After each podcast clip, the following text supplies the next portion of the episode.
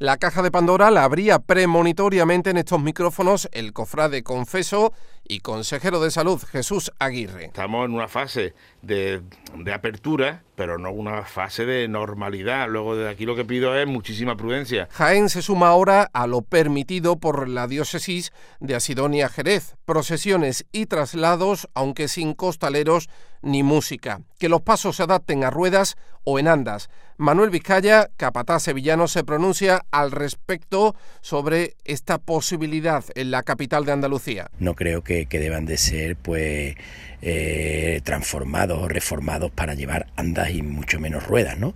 Distinto es las parihuelas con andas en las que muchas veces se trasladan los sagrados titulares, pues, pues que salgan en esas andas Mm, portadas al hombro, pues, pues me parecería pues, pues una buena solución. Músicos prohibidos, ¿por qué? Se pregunta el director de la banda de las Tres Caídas, Julio Vera. Es como llevar a la gente a los campos de fútbol y decirle que no griten gol cuando, cuando su equipo marque.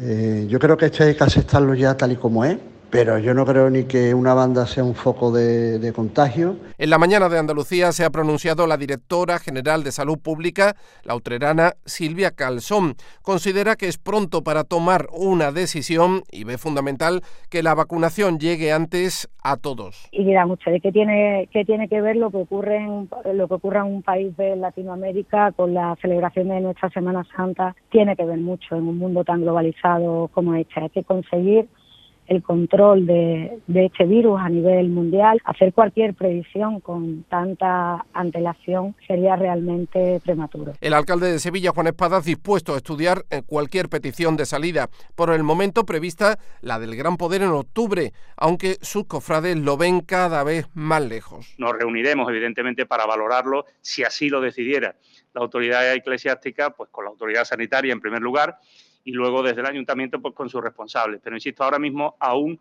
no hay nada encima de la mesa. Y otro último apunte, ¿quién debe decidir al respecto? De nuevo Vizcaya. Pues otra cosa que tampoco entiendo es que las autoridades eclesiásticas se adelanten más veces a las sanitarias para, para tomar medidas de este, de este tipo. Todo por el momento cogido con alfileres. Lo importante, que no se acabe en marcha fúnebre.